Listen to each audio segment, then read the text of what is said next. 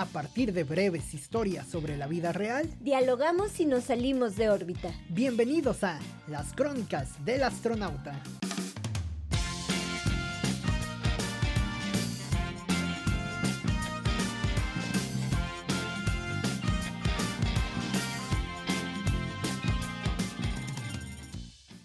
Mientras las luces del concierto le impactan en el rostro, un desafanado y desafinado hombre canta Calaveras y Diablitos de los Cadillacs. Y bien, no sé qué sea más terrorífico, lo existencial de la letra o la interpretación casi histriónica del hombre.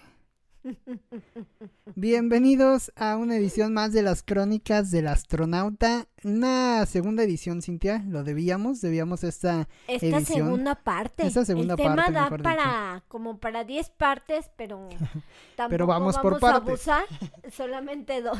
Sí, de esta segunda vuelta de eh, pues todo esto, lo que nos representa como mexicanos y lo que ha sido pues la celebración de Día de Muertos de todo este periodo de noviembre que yo lo empiezo a ver más como un cierre de año más que como una apertura de noviembre. Yo ¿no? creo que todos, Oscar, curiosamente todos tenemos más trabajo, pero lucimos más felices. Y más, demacrados. Más cansadamente, pero más felices. Más cansados, pero Pues no sé si felices. más, bueno, sí, sí, tienes razón, sí se, a lo mejor sí se puede juntar el trabajo un poco más en Del noviembre, año, porque como dicie- cierre, diciembre ya no cierres, ¿no? existe, ¿eh? o sea, diciembre ya, ya No, va, ¿no? O sea, vamos ya. tachándolo ya de una vez, ¿no? Ya, ya hablaremos de, de los cierres de ciclo, ¿no? Hay que hacer una de...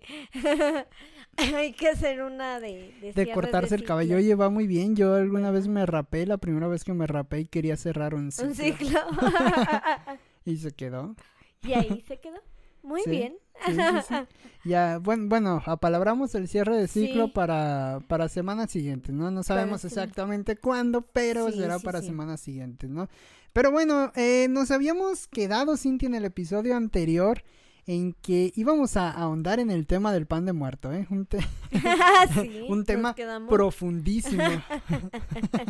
no, un tema ah, peculiar, ¿no? Te, te decía apenas cerrando el podcast pasado, el, el episodio pasado, que el pan de muerto ha venido evolucionando, ¿no? Todos conocemos el tradicional pan de muerto, ¿no? El que lleva azúcar arriba y demás, ¿no?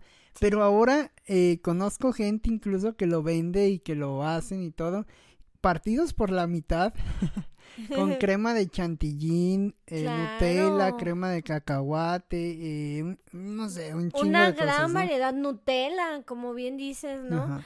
Creo que, no sé, los mexicanos tendemos como a adornar mucho las cosas, ¿no?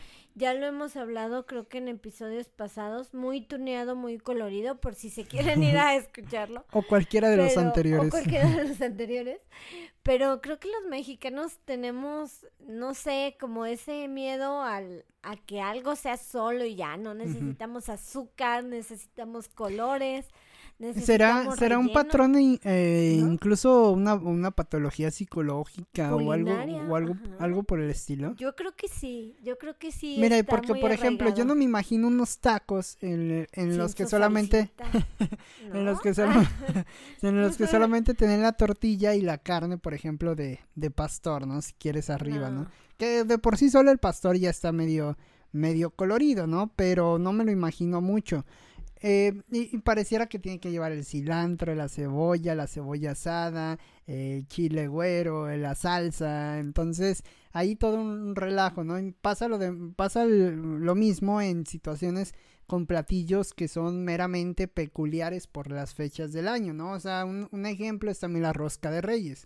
La Sí. rosca ha evolucionado de la misma manera que el pan de muerto. Sí, aparte es todo un arte hacerlo. Lleva, eh, mi mamá tiene recetas y lleva naranja, lleva, eh, lleva naranja, De esa que le mantequilla, rayaban incluso, ¿no? ajá, Eh, Naranja, unas galletas. Ajá, en algunas sí, o no sé, o en algunas otras lleva este como juguito de, de naranja o este, sí, o sea, creo que es todo un arte el, el cocinarlo. Y después y que, lo de deben de dejar, digo, cultura. no sé si en ese caso aplique, pero hay algunas cosas, por ejemplo, las pizzas o cosas por el estilo, que los tienen que envolver en bolsas y dejar como, bueno, así como guardar, a harina- tapar, sí. para que la harina como que infle la levadura y todo. Es todo un Sí, arte, ¿no? Claro. Que, que ahí ya también hablaremos con posterioridad acerca de eso, si nuestra generación está preparada como para seguir con ese tratamiento de las cosas. Yo creo que sí, a lo mejor nuestra generación la ha transformado, pero sí creo que, que esté tomando fuerza todo esto de la gastronomía, ¿no?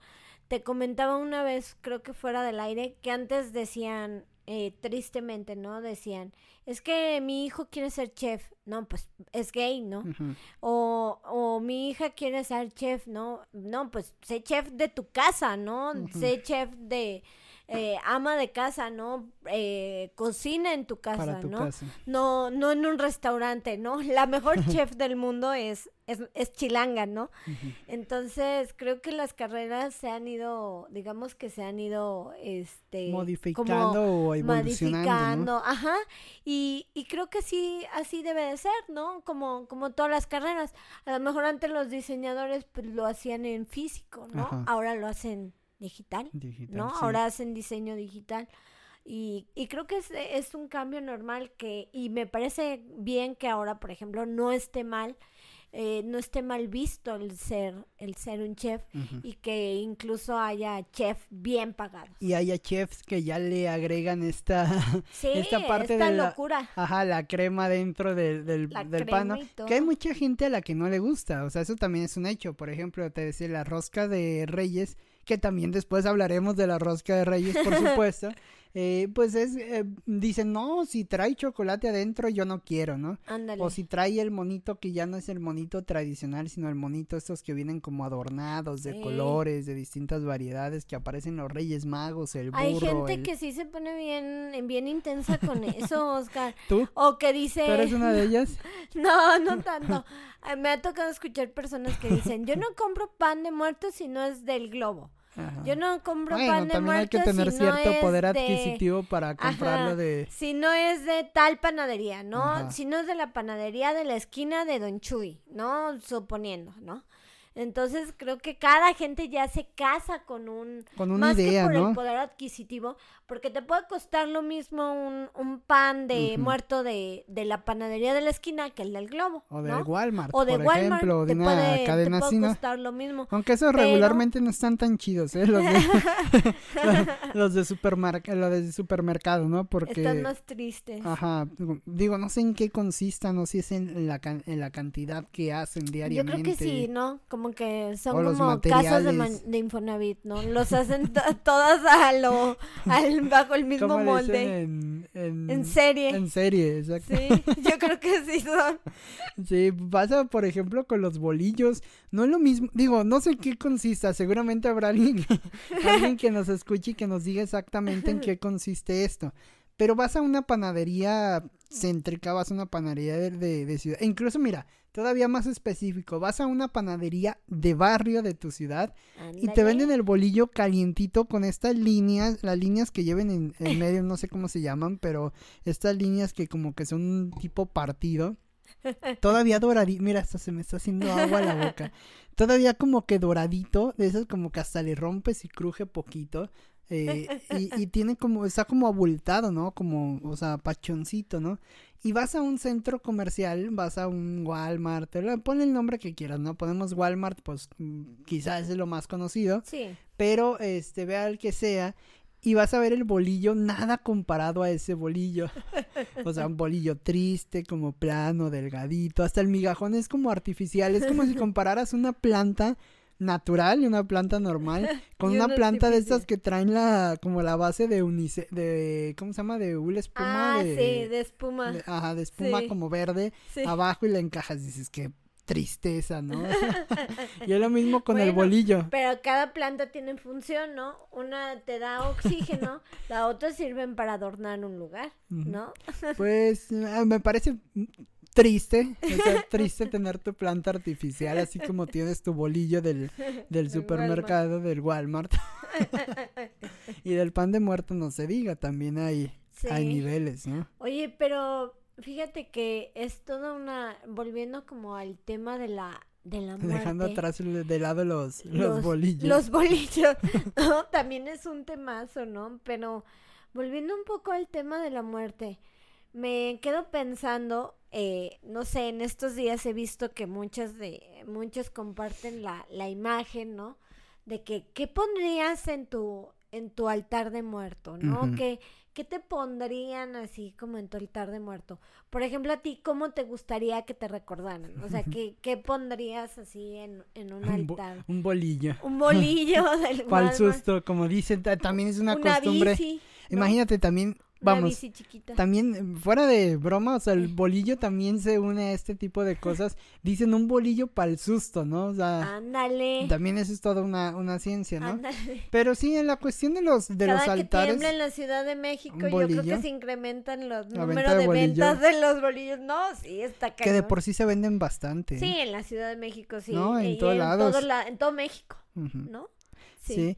pero eh, no sé, Cintia, no, no ¿Qué sé. te gustaría? No sé, yo Fija- me imagino quizá eh, una bicicleta pequeña, a lo mejor, ah, no sé, un libro de Gabriel García me da ansiedad pensar en el, en, El- en mi altar. Te da ansiedad pensar en tu altar. Ajá. Sí, Fíjate que a mí no, fíjate a mí que me gusta. sí me, pues no sé, yo creo que lo tradicional son las fotos, o sea, una, Una foto una tuya. foto, pero luego eh, también, ay, no sé, no sé, no sé, no sé, pero normalmente cuando las personas mueren se acostumbra a poner una foto, ¿no? De la, de la persona, pero son de estas fotos como así con trajecito, así como en, o sea, en, en el mejor momento de la persona, ¿no? Así como trabajaditas, así. Incluso de estudio, ¿no? Ajá. Este, porque pues sí, anteriormente eh, la fotografía era de, de estudio, Sí, ¿no? era como una No costumbre. teníamos este Instagram o estas cosas. ¿no? Exacto, a eso iba Cintia, precisamente. ¿Qué va a pasar cuando nos, mu- nos muramos? ¿Moramos? ¿Muramos? Muramos. Yo me muro. Tú te muras, él se mura. no, cuando Lo morimos. todos vayamos a morir, Eh, ¿qué va a pasar cuando esta generación millennial pues tenga que poner su, su Su foto. O sea, yo creo que no va a haber más fotos. Imagínate una con la, no sé, las que tienen OnlyFans, una enseñando las chichis. Ahí en el altar, pues estaría bien, Como diría Sabina, cada quien. al lugar, a- ¿cómo es? Eh, al lugar donde has sido feliz no debieras tratar de volver. Ándale. Pero imagínate, pues sí. No sé, fíjate que es que yo sí creo que esa parte es la, es la cuestión como de, de identidad o de sello personal, ¿no? Sí me parece que a veces ese asunto de las fotos de, de estudio son como fotos del servicio militar, ¿no? O sea, que vas a hacer por un compromiso o por verte bien, que es válido, ¿no? Sí. pero sirve para algunas cuestiones, para el título, la cédula, el servicio, lo que sea, ¿no? Pero, obviamente, a mí sí me gustaría que me recordaran con una foto de, de, no Natural. sé, haciendo algo que me gustaba, ¿no? O sea, Sí. al natural. Una foto ahí en traje de baño de en el balneario. en un balneario, en Splash. No, no. Nadando con un delfín. No, una, una foto en la playa, mía en la playa. Tuya en la playa. Que tengo una, bueno, no, ya no te platico eso porque me voy a evidenciar yo, sol- yo solito, pero una foto en la playa, por ejemplo, que tengo. sí, eh, algo por el estilo, una foto en, en la bicicleta, una foto, no sé, con la Haciendo algo que te gusta, en Ajá. pocas palabras. eh, eh, Eso está en un interesante. concierto, no sé, o sea, algo, ándale. algo como para romperle un poco el formalismo, ¿no? Y por supuesto los libros, no sé si elegiría a Gabriel García Márquez, sí me gusta bastante, pero no sé si lo elegiría él. ¿A quién elegirías? Eso también me pasa, no tengo un autor ¿Tu preferido. favorito? No, no tengo. Yo creo que yo sí. Tengo, por ejemplo, me gusta mucho Martín Caparrós, pero no pondría Martín Caparrós en mi... Creo que me deprimiría más al ponerlo ahí en el, en el, ¿cómo se llama? En el altar, ¿no? Entonces, no sé. Pero pues sí, algo de comida, algo, algo de Sí, libros. lo típico. Ajá. Una Pe- velita. Una velita, este, sí, algo de comida que me gustaba. Algo, algo así estaría bien. ¿Tú qué onda? Pues fíjate que a mí me gustaría, sí, me gusta mucho la luz. Me gustaría que sí tuviera Que estuviera bien que, iluminado. que mi altar sí tuviera varias velas, aunque sea de esas artificiales, ¿no? Ah, que esas ya están están Cintia. Bueno, pero son una luz, ¿no? sí me gustaría que, que Imagínate, tuviera... vas a decir, no, yo no voy a esa luz porque no es luz natural. Porque no es lo natural. Ándale, ándale, podría ser. Deberíamos de hablar con un experto en eso, ¿no? En esoterismo. Ah, ¿Quién pero sí, quién sabe si No, esa pues luz es que es un guste, simbolismo ¿no? de cierta manera, Sí. ¿no? Pero sí se me hace mucho mame. Sí, pero sí me gustarían velas naturales, me gustaría flores de cempasúchil, Ah, claro. me gustaría también libros, pues no sé, sí, sí me gustaría a lo mejor unos libros. Mm, me gustaría, no sé, por ejemplo, me gusta mucho Juan Villoro, ¿no? Y, y creo que cada día lo, lo admiro más. Hubo un momento en que el- como que le perdí el paso, pero siento que cada día lo admiro más. Eh, me gustaría quizá un libro de él, de Gabriel García Márquez, quizá un CD de Sabina. Y no sé, no sé, de bebida quizá una copa de vino tinto. Ah, está muy, está muy complicado ese altar. Está muy mamalón, ¿no? No, pues lo básico. Y una Unas foto de Sabina al lado de la flores, mía. Unas flores Porque de seguramente. Sabina me va a enterrar a mí. Va a estar cantando. Está conservado en alcohol. Va a estar cantando de fondo tan Sí. joven y tan viejo like, Like a a Rolling Rolling Stone. Stone. Va a ir a tu A velorio. ¿no? 40 y 10. Va a ir a tu velorio como el, como el capítulo que me enseñaste de, de Leiva. Ese, En el que ese va programa es buenísimo. el que va al, Al va al velorio. velorio de Leiva y lo primero que dice Leiva es que nunca imaginaría que Sabina lo estuviera enterrando a él. sí está muy surrealista eso. Pero bueno, eh, no Más sé. antes que después de enfrentarme ese- al delicado momento. Sí, creo que con lo básico, ¿no? Creo que ya el, el vino y todo eso ya es mamada, pero creo que con lo básico, con unas buenas luces, una buena flor de cempasúchil, una buena fotografía, con eso me, me conformaría. Pero creo que sí es, es todo un arte como esto de la, de la muerte, ¿no? El cómo en México ¿Cómo se encara, se no? convierte en un, ajá, en un ritual. Sí hay en otras partes en que también es un ritual, Eh, incluso hay rituales hasta mucho más poderosos en la... ¿Te acuerdas el... el ahora en la pandemia? Ah, que se, hizo el famoso, del ¿verdad? ataúd Que de los cargaban negritos la, que la cargaban el, cajita. el asunto, ajá. Ajá. De, parecía una payasada, ¿no? Pero resultó que era un, acto, un acto protocolario de cierta Sí. manera, un acto fúnebre. Y pues existe, pasa, ¿no? O sea, inclu- incluso en el México prehispánico, pues no era nada muy parecido a la hora, ¿no? O sea, teníamos nuestras propias costumbres, tradiciones y demás. Entonces yo creo que la muerte es como ese, venta ese ventanal del ser humano como para mm, quizá plasmar miedos, plasmar realidades también de, del país o del momento en el que se vive. Vamos, como que la muerte me parece más que la muerte como tal, el, el, el hecho de no vivir más, sino una representación muy simbólica, ¿no crees? Sí, pues creo que a lo mejor eso es lo que lo hace más poderoso. Más místico, Como ¿no? todos estos símbolos, ¿no? La vela, la flor de cempasúchil, el papel picado, ¿no? Que es también una hermosura representativa de, de, de México, ¿no? O sea, no sé qué vaya a pasar ya con todo este eh, cuestión ecológica, que, que creo que está bien, ¿no? La humanidad tiene que, que evolucionar a esto, pero sí, el papel picado es hermoso, ahí de colores, de formas, de, formas. de todo, e- es algo hermoso. O todo esto de los alfeñiques, ¿no? El ponerla ahí la frutita que le gustaba, realmente te difunto. acuerdas de Oye, la pero- persona, ¿no? Pero es mercadotecnia, Cintia. Bueno, es parte como de un marketing muy elaborado a- que ha ido evolucionando. ¿O sí crees que tenga ese simbolismo real? Fíjate em, que yo sí noto una diferencia entre, por ejemplo, no sé, San Valentín. Sí, se me hace Ah, muy, muy banal, muy mercadotecnia. No banal, o sea, creo que está bien festejar el amor, está bien. O sea, si, si, digo, ya lo hablaremos, ¿no? En febrero, ¿no? También. Los, ándale. Pero. Y ahí hay otra canción de Sabina bien. para ese episodio. porque Hay amores que matan nunca mueren. O yo no quiero 14 de febrero Ni ni cumpleaños cumpleaños feliz. no, pero yo sí quiero 14 de febrero. Ya, ya no vamos a citar a Sabina en este podcast. Ya, la chingada. La chingada del maestro.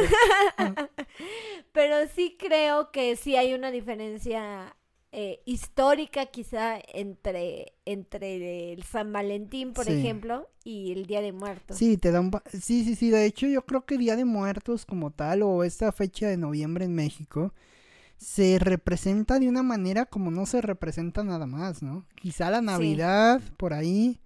mm, el 16, bueno, el tema del grito. O el 10 de mayo, ser. ¿no?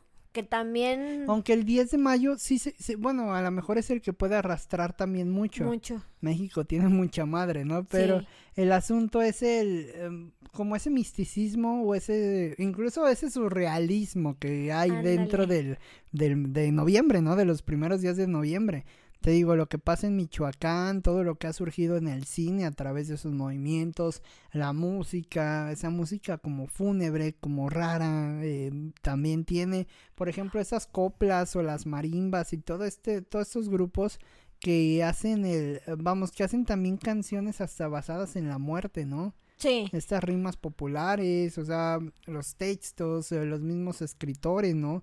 Digo, no en México, pero por ejemplo Stephen King históricamente ha vivido del tema de, no como tal de la muerte, pues, pero sí de, de este tipo de escritura que le, le llaman que, vamos, escritura de terror o algo por el estilo trailer, ¿no? Le, llaman. Sí, trailer o thriller. Thriller. Thriller, thriller son los Como, de la- como, acuérdate de Michael Sí, tiene Jackson. la razón. Tiene Sí. razón. Este, sí, que este tipo de literatura que, que no se basa como tal en la muerte, pero sí en la como en el misticismo de lo que hay más allá Sí. o de algo ficticio que se entremezcla con la realidad, el susto, eh, la agonía, todo ello, ¿no? O, o Edgar Allan Poe, ¿no? Que, que, pues no sé, o sea, escribe esta famosa novela policíaca y se le considera, di- digo, el padre del, del cuento eh, moderno, por decirlo de, de alguna manera, se le, se le consideraba así, porque pues también, ¿no? O sea, son mm, digamos que escritores que, que toda su vida se han dedicado a crear ese, ese tipo de, de personajes. Y que no como tal es muerte, Cintia, ni noviembre, ¿No? pero sí nos lleva como esa parte como de... Reflexión. de misticismo y de reflexión, ¿no? Como de... Sí, sí, es una parte media mística rara, ¿no? Sí, y creo que pues también depende de su cultura, ¿no? A lo mejor ellos tienen su manera de, De de- representar, de ¿no? representarlo y todo. Eh, digo, cada, cada escritor tiene, tiene su manera, ¿no? Por ejemplo, no sé, Juan Rulfo tiene a lo mejor Eh, su... también Juan eh, Rulfo. Ajá, tiene Porque, su propia porque manera. ese, Gabriel hasta García ese asunto de, de Comala, Pedro Páramo y todo, pues resulta que era una barbaridad, ¿no? O sea, Fantasma. ajá. Entonces Un también pueblo fantasma. de cierta manera no está hablando como tal de la de la muerte o de sí no te está hablando del 2 de noviembre como tal pero sí lleva inmersa esa situación como del misticismo Sí, el misticismo de las almas de los difuntos de fantasmas que, que ahí se entremezcla mucho y creo que ahí damos totalmente en el punto con el tema de las leyendas, ¿no? La leyenda incluso me parece que tú lo, lo enseñas como parte de un género literario, ¿no? Sí. Tengo entendido. Sí, como parte, bueno, sí, la, de hecho cada, digamos que cada, cada semestre o cada año, pues sí, o sea, toca el tema de la, de la leyenda, pero a ellos como que les gusta mucho más que la leyenda, así que por ejemplo de la Nahuala, La la, Llorona. la Llorona, todo esto, les gustan las leyendas, pues que ellos conocen, ¿no? Ajá. O sea, por ejemplo, que suceden aquí en León, que suceden en Guanajuato. ¿no? Les encanta, por ejemplo, las leyendas, no sé, de las casas embrujadas de, de aquí de Ujú. León, que en la casa en donde cada año, ¿no? Se repite la historia de la casa en donde se aparece Ah, el, el diablo. diablo, es, cierto, la funeraria. La funeraria, justo.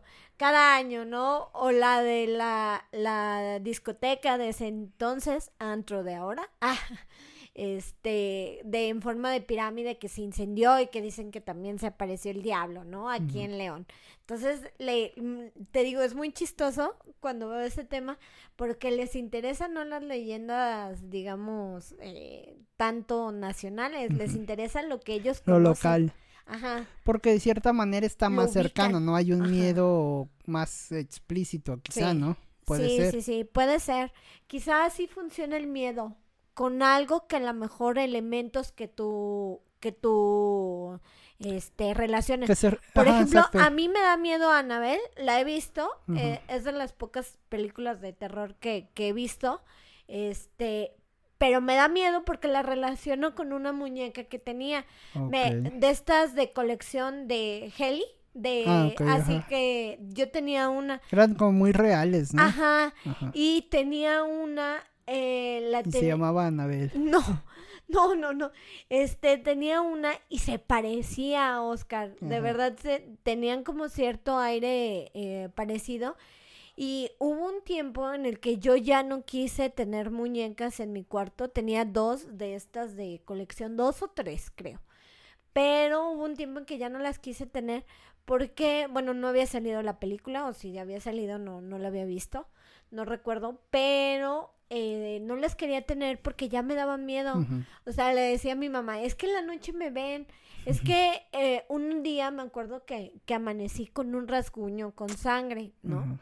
Y, y yo le, yo juraba y le decía a mi mamá, digo, tenía ocho años, ¿no? Pero yo juraba y le decía a mi mamá que había sido la muñeca. Entonces yo dije, no, es que fue esa muñeca. Y ya desde ahí no me gustaron las muñecas, solamente las Barbies.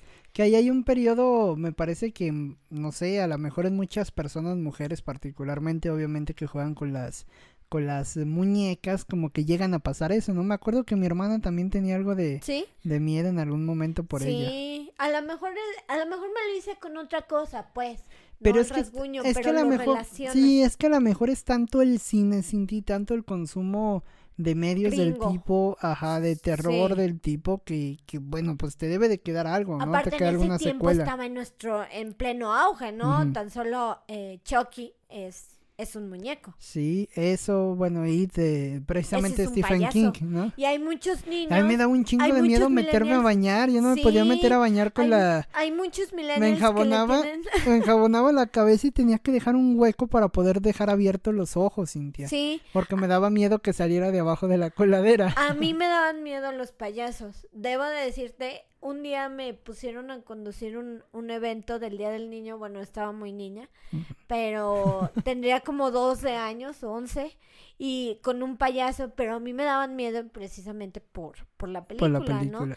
O sea, es que esa película causó mucho furor y miedo, y era como la, digamos que era la tendencia en esa época, ¿no? Ese tipo de, este, digamos que ese tipo de suspenso, de miedo psicológico y, y con todos los efectos así fuertes, ¿no? El sonido, te metían sonido, te metían imagen, te metían este... El susto como repentino, ¿no? Que a mí eso siempre me ha cagado del cine, ¿no? El susto repentino.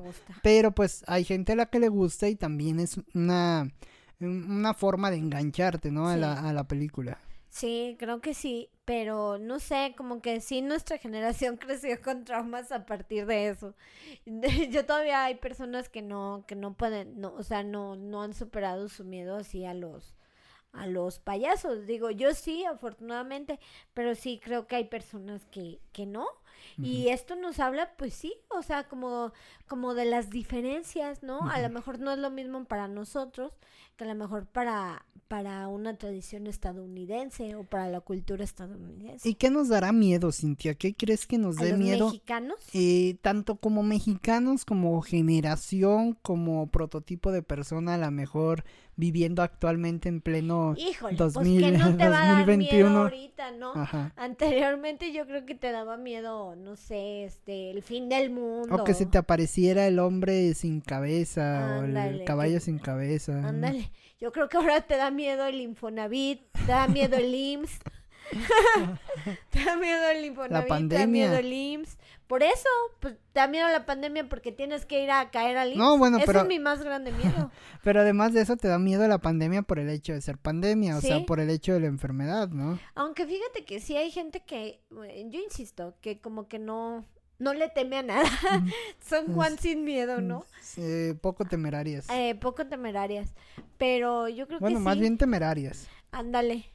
Yo creo que sí, no sé, mm, quizá al Infonavit le tienes miedo al IMSS, le tienes miedo al, no sé, ¿qué más le podrás Que se ha pasado, Cintia, a lo mejor por el tema de.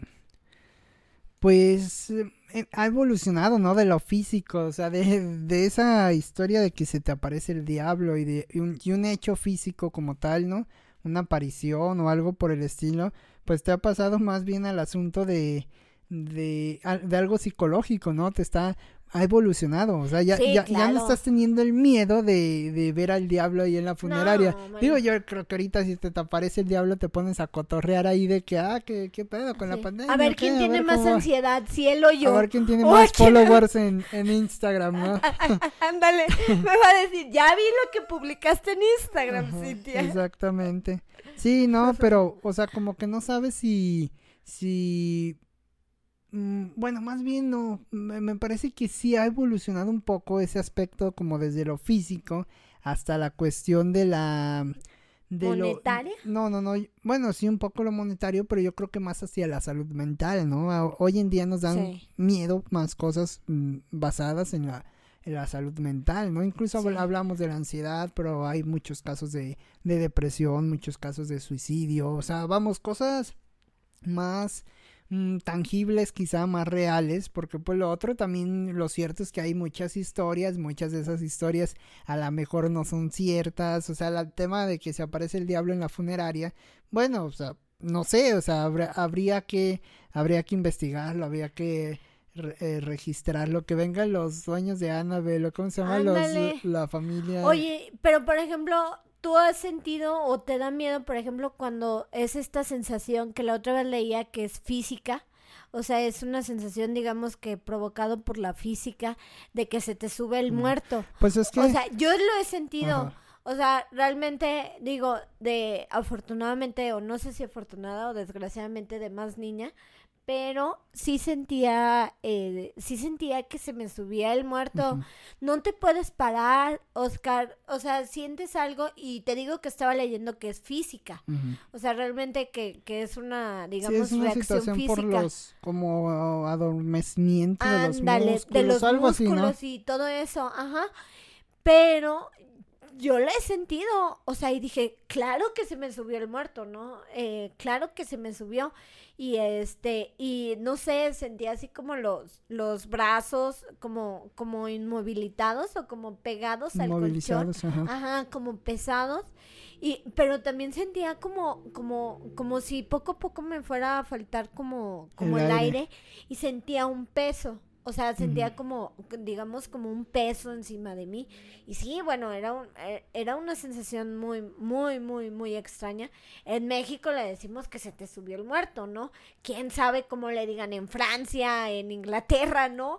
A esta sensación. Seguramente también la, la han experimentado, pero no sé si la relacionen con la muerte como, como en México. En Francia sí dice le sube de la muerte. Le muerte. La muerte.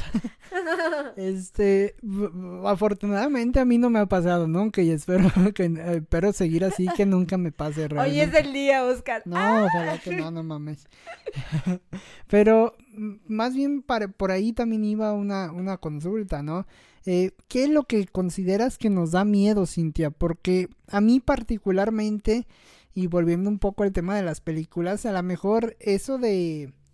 Eso de, de eso, de que salía de la, cola- de la coladera y todo, Mm. a lo mejor era impactante por la edad, ¿no? Pero si la ves hoy en día, pues ya no te va a dar Sí, mucho no. miedo que un mono salga de Ya la le coladera. bajas en tu tele y ya. Ajá, porque realmente como que lo dimensionas un poco más.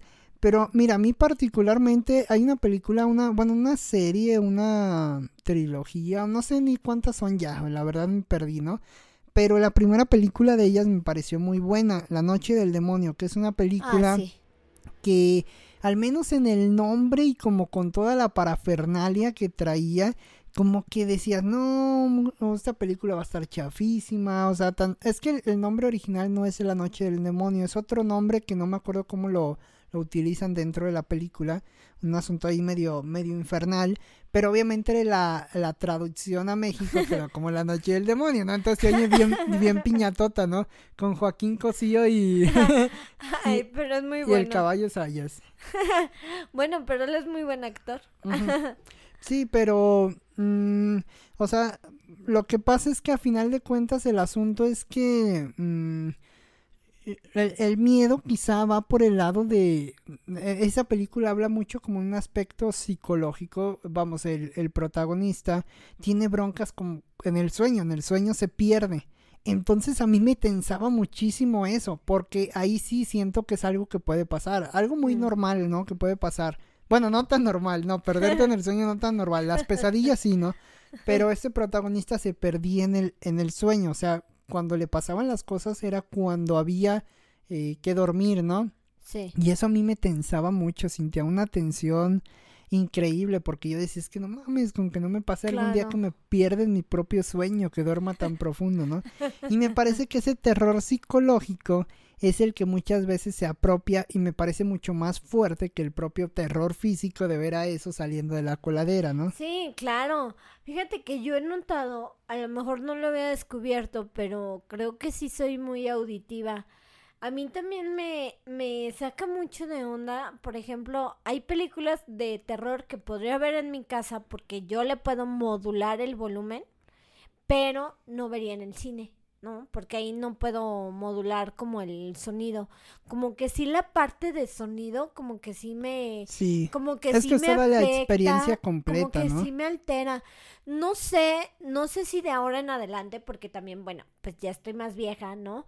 Entonces, el, lo, el, o sea, a ti el te altera oído, el, el ruido. sí, como que el sonido se va, o sea, mi, mi sentido del oído se va alterando, o no sé si sea porque precisamente, bueno, eh, mm, edito dos podcasts, entonces Sí, digamos que a lo mejor me he vuelto así a lo mejor, o sea, quizá, quizá vaya como, como por ahí y bueno, no sé, pero como que sí, sí lo siento, sí he notado que incluso hay veces que, que estoy hablando y que hay como un sonido y no me puedo concentrar o estoy trabajando y, y ya no puedo, le tengo que poner, por Bajar. ejemplo, pause al, al, no sé, al podcast o incluso a la música.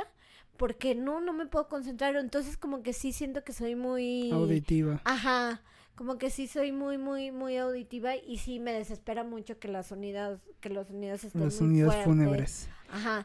O cuando, por ejemplo, mis alumnos están, ¿no? Típico, ¿no? Están hable y hable y hable. Ay, llego con dolor de cabeza o, o sí les pego un buen, un buen un grito. buen madrazo. Sí, un buen grito porque sí, no, no, no me gusta mucho el ruido. Sí, yo creo que cada uno tiene como esa, esa sensación de, de distintos miedos. A partir, me parece, Sí. todo das en el punto a partir de los sentidos, ¿no? Los sentidos nos alimentan ese miedo de diferente manera. Hay miedo visual, hay miedo auditivo, miedo... Sí. ¿Sabes también que me da miedo? Lo espacial. El, un espacio muy, muy pequeño, por ejemplo, si me quedara, eh, a lo mejor tengo algo de claustrofobia, no lo sé, nunca lo he checado, pero por ejemplo, si me quedara encerrada en, no sé, en un elevador, en un baño o algo, me acuerdo que una vez me pasó y sí, o sea, sí sentí mucho pánico, me quedé encerrada en un baño. eh, en, en un baño de, de una casa antigua de mi mamá me quedé encerrada y no había nadie en la casa, ¿no? Entonces, digo, ya tenían como 14, 15 años, pero no podía abrir la puerta y ya hasta que llegaron, pero duré como una hora ahí, pero sí, realmente creo que también lo espacial me da mucho como, o sea, como no tener así como un espacio así como, como amplio, creo que también me, me, como que me, me asusta o Ajá. me pone como tensa, ¿no? Como que sí tengo algo de claustrofobia. Sí, es que ahí depende, o sea, cada una, cada persona tiene como su, su miedo, ¿no? Incluso el propio Gabriel García Márquez recordarás que decía que le daba miedo la, la muerte, ¿no? También como que, como que varía, como que, Sí. como que cada uno ¿A ti experimenta te da miedo, sentidos. Oscar? ¿Te da miedo la muerte? ¿O solo respeto? Pues- ¿O solo curiosidad o miedo, ansiedad. Ansiedad, como el perrito. Sí, yo creo que es que miedo no sé, porque siento, o sea, a final de cuentas no vas a sentir, vaya, ¿no? O sea, vas a morir y no vas a sentir. Bueno, sí, depende la manera depende del tipo, ¿no? Pero a fin de cuentas llegas a la conclusión de que la muerte es la muerte y no vas a sentir ya en ese periodo, ¿no? Pero sí me da respeto y me da como esa sensación de no querer morir ahorita, ¿no? O sea, de, decir, no, o sea, llevo un tercio de mi vida, ¿no? Entonces, este, como que no es el momento, ¿no? O sea, como que esa, eh, digo, al final de cuentas quizás una ansiedad por muerte, ¿no? Una ansiedad eh, por el futuro. Premuerte. Ándale, por el futuro, el futuro de ansiedad. Ajá, exactamente, un asunto por por el futuro, pero es más bien esa esa parte como respeto, un poco de, de angustia, más que más que todo pero a lo mejor miedo como tal a muerte no, porque sí me parece también un hecho como muy como históricamente bello, ¿no? Esto que decimos de los funerales, las flores, este, los cantos, las iglesias. Digo, yo no soy católico, muy católico, ni nada, ni la verdad no me interesa mucho. Pero pues sí, si me muero, sí, llévenme a un, un, templecito, ¿no? Que me canten. Entonces, como que sí, sí depende, o sea, sí depende como toda esa, pues sí, lo que hablamos, toda esa como discurso, ese acto discursivo de la, de la muerte, ¿no? Sí, sí, fíjate que a lo mejor no sé si nos ayuda como mexicanos, porque yo también como mexicana, o sea, crecí, por ejemplo, pues con todo eso, ¿no? Desde niña iba a la feria del alfeñique, desde niña hacía papel picado en la... De hecho, en las primarias te ponían a hacer alfeñique. Sí, y, hacía alfeñiques, hacía papel picado, o sea, como que a lo mejor desde niño, como que quizá, no sé, es mi teoría, ¿no? Que quizá le vas perdiendo el miedo, pero lo que a mí me da más miedo, pues, es la muerte de los seres queridos, ¿no? Sí. O sea... Porque ahí no tienes injerencia, ¿no? Exactamente, o sea, tú sigues con vida y tú debes de seguir adelante. Entonces, eh, me da miedo, me da más miedo, digamos, que la muerte de, de, un, de un ser querido, ¿no? Quisiera poder decir lo que, lo que Sabina, que se duerme en los velorios de su generación, pero la realidad es que no, no, o sea, a mí sí me da a mí sí me da pavor eso, ¿no? Yo no puedo. Eh, citando a Sabina. sí, pero bueno, no sé, creo que a manera de conclusión, mm, creo que cada quien debe de llevar el proceso de la muerte de la manera en que en que mejor les parezca. Cada quien tiene sus ideas sobre la muerte. Hay algunos que ponen altares, hay otros como mencionábamos en el otro podcast de negro, de blanco, de colores, que en el mar este, que en la playa, que en el árbol, que todo, ¿no? Creo que también tenemos una gran variedad, pero sí creo que lo... Eh, exacto, creo que lo importante es eh, los recuerdos, ¿no? sí, lo que se queda. El quedarte con lo bueno de cada, de cada persona. Sí, a lo mejor la persona pudo haber tenido muchos defectos en vida, ¿no? A lo mejor en vida era no sé, era borracho, a lo mejor en vida era, este, qué sé yo, ¿no? Muchos defectos que puede haber. A lo mejor era enojón, ¿no? A lo mejor era, este, no sé, cualquier cosa. Pero creo que al momento de morir, creo que por salud te debes de quedar con lo bueno, ¿no? Sí. Como... A final de cuentas eso es, Cintia, ¿no? O sea, el morir te lleva a hacer un, una un resumen de, de gastos dentro de, de, la vida y, y, lo que realmente importa es eso, ¿no? Cómo vas a dejar huella y cómo vas a dejar ese pensamiento o esos recuerdos en los que prevalezcan, en los que se queden, ¿no? Y, y, bueno, pues así llegamos al cierre de este, de este doble episodio de, de las crónicas del astronauta, donde hablamos de muerte, de costumbres, de tradiciones, de historias, de leyendas, de todo lo del pan de muerto, de, todo lo que no se nos vaya el pan de muerto, de todo lo relacionado a ello en estas fechas importantes para México, para el mundo y para sobre todo para, para el cierre de año, ¿no? Ya nos sí, ya, ya nos estamos preparando en el astronauta. Ustedes también prepárense con nosotros. Eh, no se les olvide seguirnos en Instagram. Estamos como las crónicas del astronauta. Eh, estamos trabajando, digamos, duro en este, en este, en este episodio, trabajamos duro y en todo el proyecto. Entonces, pues síganos por ahí. Si les han gustado los episodios y todo, es una manera en la que se enteren más, más rápido de cuando subimos un, un episodio. Así es, Cintia. Bueno, y pues muchísimas gracias. Nos escuchamos ya en la siguiente edición de Las Crónicas del Astronauta. Bye.